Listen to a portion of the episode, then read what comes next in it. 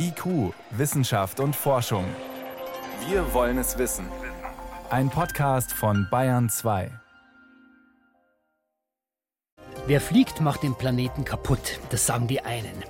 Ich muss aber, ich will. Ich will reisen, ich muss geschäftliche Termine wahrnehmen, das sagen die anderen. Das Fliegen ist immer im Fokus, wenn es um die Umwelt geht. Und wir fragen heute mal, wie kommen wir raus aus diesem Dilemma? Ja, Gibt es einen Weg zum grünen Fliegen? Und wenn ja, wie kann der aussehen? Außerdem geht es um ein Virus, das vor allem für Babys lebensgefährlich werden kann, das RS-Virus. Da geht die Saison wieder los, aber es gibt neue Waffen dagegen. Wissenschaft auf Bayern 2 entdecken. Heute mit Stefan Geier. Das Fliegen ist schlecht für die Umwelt, das wissen wir. Das pumpt viel CO2 in die Atmosphäre, verursacht Kondensstreifen, die dann die Erderwärmung verstärken und so weiter und so weiter. Auf der anderen Seite, die Zahl der Flugreisenden, die nimmt stetig zu. Die ist längst wieder über dem Niveau von vor der Corona-Pandemie. Also Reisen, Geschäftstreffen, das ist alles wieder gefragt, wie zuvor, vielleicht sogar mehr. Was sollen wir also tun? Gar nicht mehr fliegen? Klar, das würde der Umwelt am meisten helfen, aber ganz verzichten, das ist für viele von uns doch schwierig. Wie umweltfreundlich also kann man das Fliegen gestalten? Und die Frage ist, gibt es den einen Pfad zum grünen Fliegen überhaupt? Das fragen wir gleich einen Luftfahrtingenieur, der an solchen mittel- und langfristigen Lösungen tüftelt. Aber erstmal, es gibt ganz verschiedene Schrauben, an denen wir drehen können, um das Fliegen umweltfreundlicher zu machen. Miriam Garufo. Leichter, strömungsgünstiger, effizienter. Wie man mit weniger Kerosin fliegt. Flugzeuge strömungsgünstiger und effizienter zu bauen, bedeutet, dass sie weniger Treibstoff verbrauchen und damit weniger Abgase produzieren. Eine Möglichkeit dafür sind schmale, langgestreckte Flügel, weiß Dr. Gertjan Loje vom Deutschen Zentrum für Luft- und Raumfahrt. Der Vorteil davon ist, dass je höher die Streckung, je geringer der Widerstand ist. Somit kann man halt erheblich Sprit einsparen. Allerdings bleibt die Herausforderung, die schlanken Tragflächen müssen auch Verkehrsflieger tragen können und stabil genug sein, ohne dass sie dadurch schwerer werden. Denn je leichter, desto geringer der Kraftstoffverbrauch. Neben leichteren Flugzeugen liegt das Hauptaugenmerk bei den Ingenieuren, die das Fliegen grüner machen wollen, aber auf den Triebwerken. Dort gab es schon in den vergangenen Jahrzehnten enorme Verbesserungen. Seit den 1960er Jahren hat sich der Kerosinverbrauch so fast halbiert. Aber es ginge noch viel mehr, sagt Professor Rolf Henke. Er ist Luftfahrtingenieur und ehemaliger Präsident der Deutschen Gesellschaft für Luft- und Raumfahrt. Wir können also zum einen die ganze Mechanik des Triebwerkes, diese vielen drehenden Teile, die können wir angehen mit neuen Werkstoffen, neuen Materialien, neuen Herstellprozessen. Wir können die Verbrennungsprozesse anders steuern, bis zu Verbrennung, wo gar kein Stickoxid mehr entsteht, ganz stark CO2 beeinflussen. Aerodynamik, Leichtbau, Triebwerkstechnik, alles Möglichkeiten am Flugzeug. Doch wesentlich ist auch, was ins Flugzeug hineinkommt bzw. hineingetankt wird und vor allem, was dann für Abgase wieder herauskommen. Abschied vom Erdöl. Was Flugzeuge in Zukunft antreibt. Schon heute gibt es Kerosin, dem Anteile beigemischt sind, die zum Beispiel aus altem Pflanzenfett hergestellt wurden. Der Vorteil dieser englisch Sustainable Aviation Fuels oder kurz SAF-Kraftstoffe beim Verbrennen wird nur so viel CO2 wieder freigesetzt, wie die Pflanzen vorher aus der Luft entnommen haben. Allerdings liegt der Anteil dieser nachhaltigeren Kerosingemische im Vergleich zum gesamten Kerosinverbrauch bisher nicht einmal im Promillebereich. Ähnlich gering dürfte auch der Anteil der sogenannten E-Fuels als Kraftstoff für Flugzeuge sein. Dabei handelt es sich um flüssigen synthetischen Treibstoff, der mit Hilfe von Strom hergestellt wird. Der Strom zerlegt das Wasser in Sauerstoff und Wasserstoff. Dazu kommt dann noch CO2 und in weiteren Schritten entsteht so synthetischer Treibstoff. Der Vorteil dieses chemisch erzeugten Treibstoffes liegt für Dr. Lambert Schneider, Klimaforscher vom Öko-Institut in Berlin, auf der Hand. Wenn ich wirklich aus erneuerbaren Strom und aus dem CO2 aus der Luft Kerosin herstelle, dann kann ich erstmal CO2-neutral praktisch damit fliegen, weil ich entnehme es ja vorher der Atmosphäre. Aber es gibt einen entscheidenden Nachteil. Von der Energie, die man anfangs in Form von Strom hineinsteckt, kommt im Triebwerk nur ein Bruchteil an. Eine weitere Möglichkeit wäre, auf die energieaufwendigen Umwandlungsschritte zu verzichten und direkt mit Wasserstoff zu fliegen. Der verbrennt mit Sauerstoff und wird wieder zu Wasser. Und zu guter Letzt, was ist eigentlich mit batteriebetriebenen Flugzeugen, also einem E-Flugzeug, wo es doch E-Autos, E-Scooter und so weiter schon längst gibt? Tatsächlich sind sie schon als Senkrechtstarter bekannt, sogenannte Volocopter oder Flugtaxis. Auf kürzeren Strecken und mit wenigen Sitzplätzen funktioniert so etwas tatsächlich. Doch im richtig großen Maßstab wird es schnell schwierig. Für ein Verkehrsflugzeug bräuchte man vielfach mehr Tonnen Batterien, als das Flugzeug an sich wiegt. Auf optimalem Weg ans Klimaziel. Wie man Flugrouten geschickt wählt. Die Flugrouten optimaler zu planen ist eine Möglichkeit, CO2 einzusparen ohne großen Technikaufwand. Bisher sind Flugzeuge in großer Höhe unterwegs, 10 Kilometer oder mehr. Das ist aber ein Problem fürs Klima, denn in diesen Luftschichten reagiert die Atmosphäre besonders empfindlich auf die Abgase aus den Triebwerken. Ein tieferes Fliegen wäre also an sich bereits klimafreundlicher. Und Umwege vermeiden, direktere Flugrouten wären ebenfalls besser.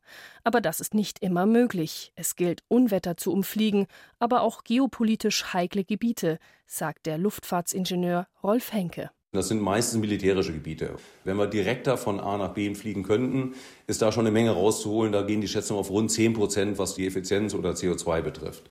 Also, wir sehen schon, es gibt schon ganz verschiedene Ansätze, um das Fliegen doch umweltfreundlicher hinzubekommen. Aber zwischen umweltfreundlicher und umweltfreundlich, da ist eben immer noch ein großer Unterschied. Und ob man den wirklich wegbekommt, das kann ich Professor Mirko Hornung fragen. Er ist Luftfahrtingenieur, forscht an der Technischen Universität München dran, wie man die Luftfahrt insgesamt effizienter und damit eben umweltfreundlicher machen kann. Hallo, Herr Hornung. Grüße Sie. Sie sind ja gerade auf dem Luft- und Raumfahrtkongress in Stuttgart. Da wird auch über die besten Ideen, könnte man sagen, diskutiert.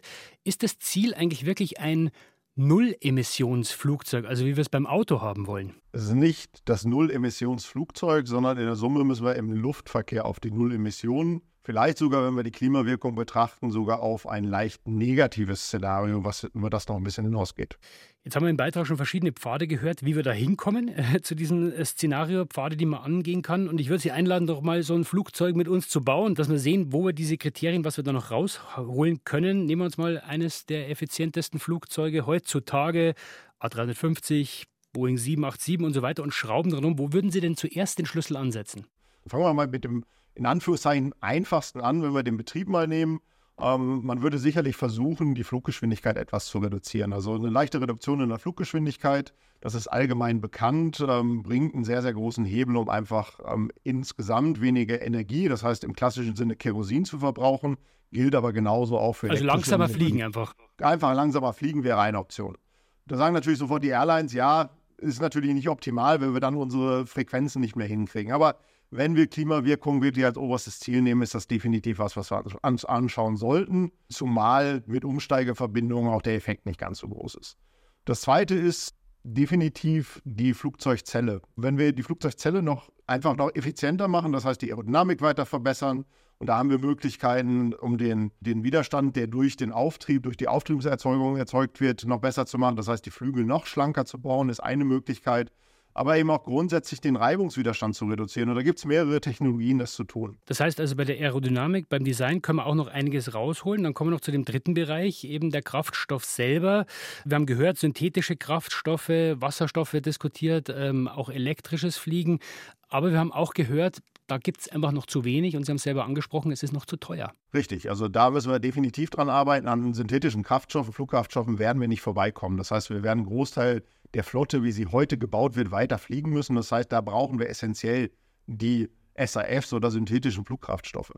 Bei den anderen Alternativen eher längerfristig steht natürlich Wasserstoff mit in der Kette drin, weil Wasserstoff zum einen bessere Eigenschaften hat, dementsprechend CO2 schon mal unmittelbar eliminiert wird.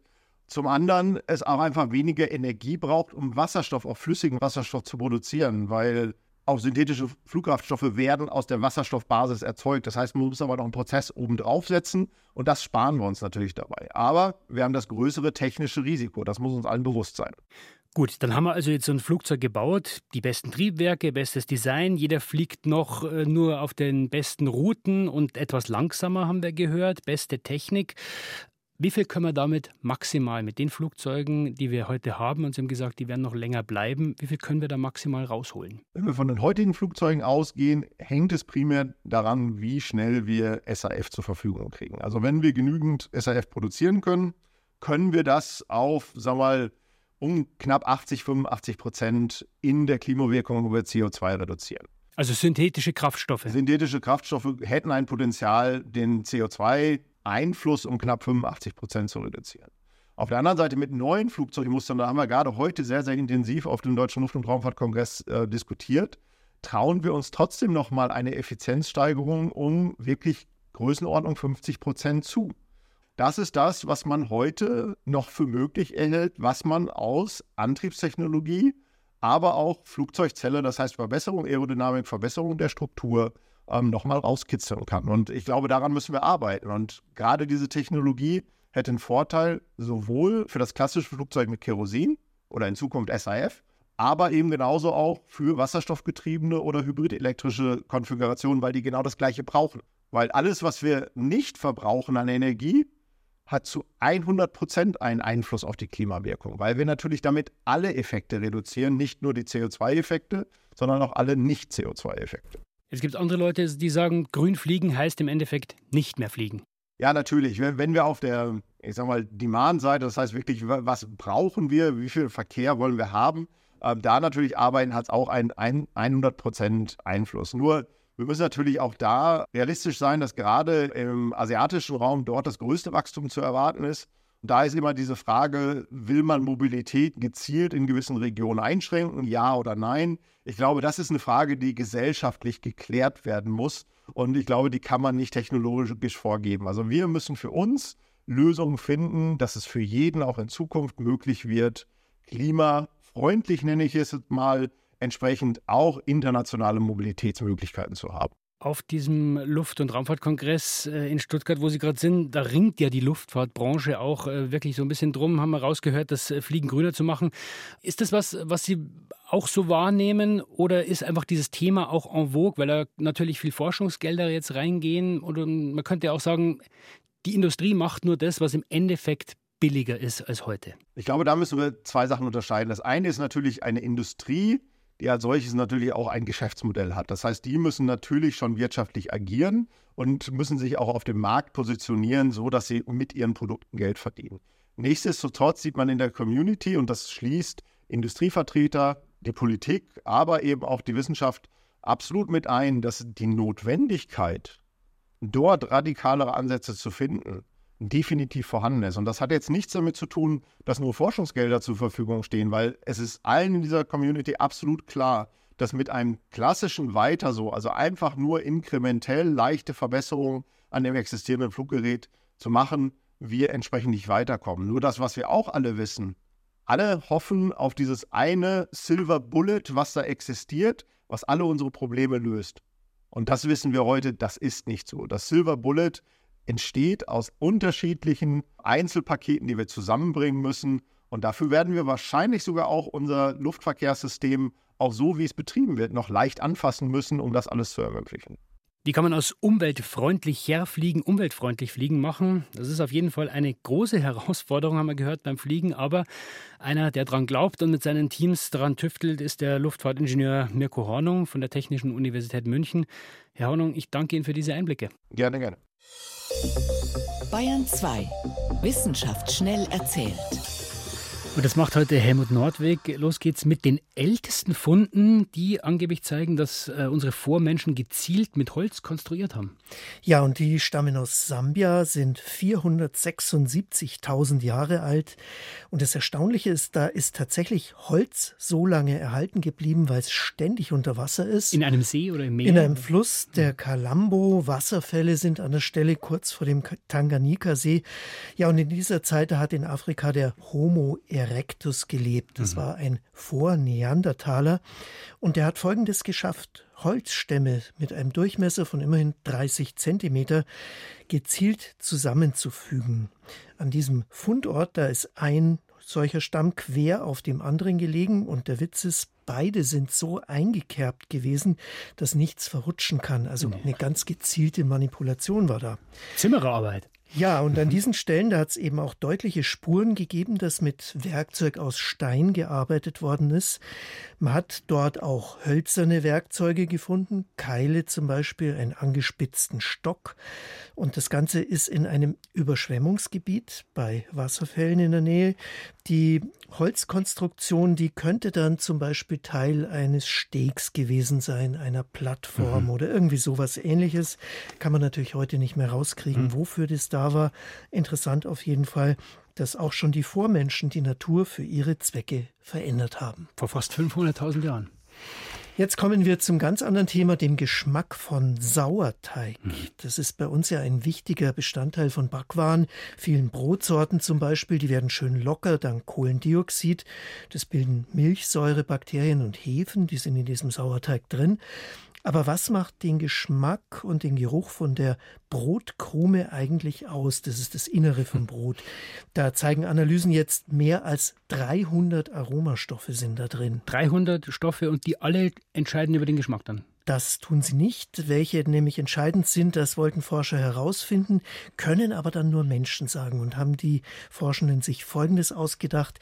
Testerinnen und Tester, die haben eine präparierte Brotkrume zu Kosten bekommen. Zuerst im Labor alle Geschmacksstoffe entfernt und dann in Kombinationen wieder zugegeben. Also eine Placebo-Brotkrume sozusagen. So ist es, ja. Und das Ergebnis ist, es sind nur zehn Geschmacksstoffe wichtig und elf Geruchsstoffe. Außerdem Milchsäure, gehört dazu, Essigsäure, aber natürlich nicht allein. Aber da muss schon die Frage erlaubt sein, was soll das bringen? Ja, habe ich mich auch gefragt. Diese Forschung habe ich dann gehört von der TU München, die verantwortlich ist. Die soll dazu beitragen, dass die Bäcker die Teigqualität wissenschaftlich überprüfen können und optimieren können. Okay. Ja, jetzt zum Schluss, da geht es um die Großschwanzkrackeln. Ich muss ja zugeben, du hast mir den Namen vorher schon mal gesagt, aber ich muss ihn trotzdem noch mal langsam sagen. Die Großschwanzkrackeln. Sind Singvögel aus Nordamerika, schwarz wie Dohlen, so groß wie Spatzen aber nur. Und Bürgerwissenschaftler, die beobachten die und viele andere Arten andere Arten auch. Und da ist ihnen aufgefallen, in den letzten 40 Jahren, da haben die ihren Lebensraum verändert. Eigentlich mögen diese Vögel nämlich offenes, eher feuchtes Gelände. Mhm. Sagen wir mal sowas wie Felder, naturbelassene Ufergebiete, aber das gibt's eben leider immer weniger. Und jetzt sind die mehr in die Stadt gezogen, haben sich zum Beispiel auch an eine trockenere Umgebung angepasst. Also waren flexibel. Ja, aber ganz anders als nahverwandte Vögel von diesen nahverwandte Vögel von diesen Großschwanzkrackeln, die haben sich nicht so gut anpassen können, sind gefährdeter. Okay. Und woran es liegt, da haben jetzt Verhaltensuntersuchungen gezeigt. In jeder Gruppe gibt es nämlich einige sehr experimentierfreudige Tiere, probieren alles Mögliche aus, Lebensmittel von Menschen zum Beispiel. Mhm. Die Pioniere sind sehr flexibel und die Gruppe übernimmt dieses Verhalten dann schnell.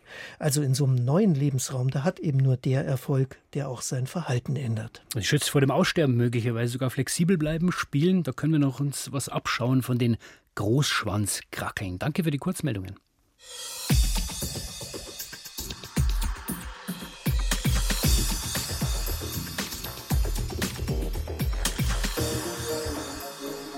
Jetzt kommt der Oktober und damit geht auch die Saison für ein Virus wieder los, das letztes Jahr die Kinderkliniken an den Rand ihrer Kapazitäten gebracht hat. RSV heißt dieser Erreger ausführlich respiratorisches Syncytialvirus.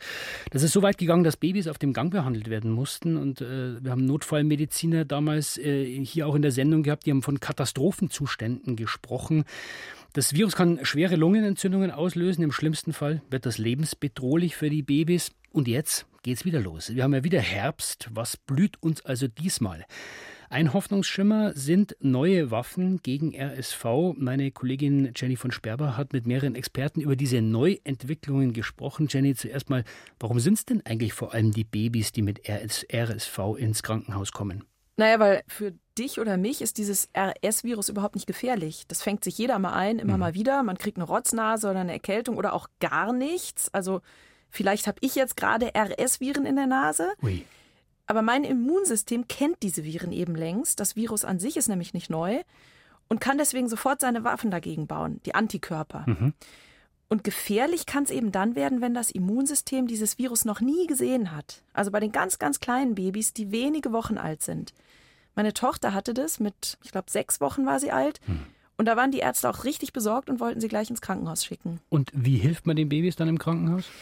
Naja, also wenn die mit Atemnot, Husten, Keuchen ins Krankenhaus kommen, dann kann man denen im Grunde nur Sauerstoff geben. Eine Medizin gibt's nicht. Okay, also das Ziel ist dann klar, ne? man muss dafür sorgen, dass die Gefährdeten gar nicht erst krank werden. Jetzt wird halt seit vielen Jahren an diesen Viren geforscht und jetzt, dieses Jahr, gibt es aber mehrere Neuentwicklungen. Welche? Genau, das sind drei unterschiedliche Neuentwicklungen, die jetzt neu in der EU zugelassen worden sind. Zwei Impfstoffe und ein sogenannter monoklonaler Antikörper nennt man das. Also das ist ein im Labor hergestellter Antikörper, der gespritzt wird und der dann das Virus bekämpfen kann. Mhm. Und sowas gab es eigentlich auch schon für die ganz gefährdeten Kinder, also zum Beispiel Kinder, die einen Herzfehler haben. Diesen Antikörper, den musste man aber alle paar Wochen wieder spritzen, weil der Körper den abbaut. Und das war ganz schön teuer. Also da kam man bisher pro Kind und Saison auf ungefähr 5000 Euro. Ist teuer, aber offenbar notwendig. Ja, ist teuer, haben die Kassen aber übernommen, genau. Und diese Neuentwicklung jetzt, das ist eine richtige Verbesserung, weil dieser monoklonale Antikörper, der muss jetzt nur einmal gespritzt werden und ist auch noch deutlich günstiger. Gut, also da haben wir die Antikörper, die direkt gespritzt werden und dann gibt es noch Impfungen, hast du gesagt. Also Impfungen sind ja ein bisschen anders. Die regen den Körper dazu an, selber Antikörper aufzubauen, sodass der Körper quasi schon Waffen hat, wenn er mhm. zum ersten Mal mit dem Virus kämpfen muss. Und da gibt es jetzt zwei verschiedene neue Impfstoffe, die heißen Arexvi und Abrisvo. Und Arexvi ist jetzt für Menschen über 60 zugelassen, die können nämlich auch Probleme mit RSV bekommen. Und Abrisvo, das ist interessant, der soll auch für die ganz, ganz Kleinen schützend sein. Und zwar werden da schon die Schwangeren geimpft. Ganz früh. Ganz früh. Die bilden dann nämlich Antikörper und geben die Antikörper im Bauch über die Plazenta an ihr Baby weiter. Das heißt, die Kleinen sind dann schon geschützt, wenn sie auf die Welt kommen. Weil sie dann ja am gefährdetsten sind. Genau, das ist die Idee dahinter, ja. Und das funktioniert ja auch schon bei Grippeimpfungen zum Beispiel. Gut, wir haben also neue Waffen gegen das RS-Virus. Heißt das, Impfungen und diese Antikörper, das sind jetzt die großen Gamechanger und die kommende Saison wird also ganz easy? Ja, nee, das nicht, weil diese Impfstoffe, die sind zwar jetzt erhältlich und sind auch zugelassen, aber die Ständige Impfkommission STIKO, die hat die für Deutschland noch nicht empfohlen. Also die hat noch keine offiziellen Empfehlungen rausgegeben und solange das nicht passiert, wird da auch nicht so viel geimpft werden. Gibt es da noch Bedenken oder wann kann man mit so einer Empfehlung rechnen? Also denkbar ist das schon, dass diese Empfehlung kommt. Spanien und Italien haben die schon. Aber in Deutschland ist man halt vorsichtiger. Also ich habe auch mit jemandem gesprochen aus der Impfkommission und der hat gesagt, in diesem Jahr wird es wohl noch keine Empfehlung geben die wollen einfach noch mehr wissen über diese einzelnen Stoffe. Also gerade bei Schwangeren, da muss man natürlich wahnsinnig sensibel sein und alle möglichen Nebenwirkungen ausschließen können. Da reichen denen die Studien bisher noch nicht aus. Bei einem anderen RSV-Impfstoff, auch für Schwangere, da hat es mal so einen Verdacht gegeben dieses Jahr im Frühling, dass möglicherweise Fehlgeburten begünstigt werden könnten. Da muss man sich natürlich sicher sein, da muss man Kosten und Nutzen für jede Patientengruppe noch genau abwägen. Und die STIKO, die interessiert sich auch immer dafür, wie sich diese Impfungen ganz allgemein auf die Bevölkerung insgesamt auswirken. Also da ist einfach noch eine Menge Forschung nötig. Gut, das klingt also jetzt nicht nach Game Changer. Trotzdem, viele Experten sagen ja, dass dieses Jahr die Welle mit dem RS-Virus nicht so dramatisch wird wie letztes Jahr. Ja, genau. Aus dem einfachen Grund. Letztes Jahr war ein ganz besonderer Zeitpunkt, als diese Welle anfing. Das war nämlich der erste Winter ohne Hygienemaßnahmen nach der Pandemie. Und das heißt, dieses RS-Virus, das ist ja immer dann gefährlich, wenn es zum ersten Mal auf ein Immunsystem trifft. Und während der Corona-Zeit haben wir uns alle mit Masken und Abstand halten und so weiter geschützt. Nicht nur vor Coronaviren, sondern auch vor RS-Viren.